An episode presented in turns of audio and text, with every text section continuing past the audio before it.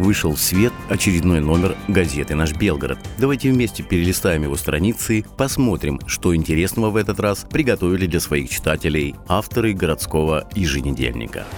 Первая страница номера посвящена 75-летнему юбилею Великой Победы. Здесь поздравления с праздником от городских и региональных властей. И эта тема пронизывает весь номер. На страницах газеты путешествует бессмертный полк нашего Белгорода. Сотрудники медиахолдинга рассказывают о своих родственниках, ковавших Великую Победу в сражениях Великой Отечественной. В традиционной рубрике «Лица Победы» газета знакомит своих читателей с фронтовиком, танкистом Михаилом Филипповичем Скреметовым, который дошел до Берлина и расписался на стене Рейхстага. Об удивительной судьбе рядового бойца-разведчика, считавшегося погибшим под Белгородом, рассказывает публикация «Медаль вернула земля».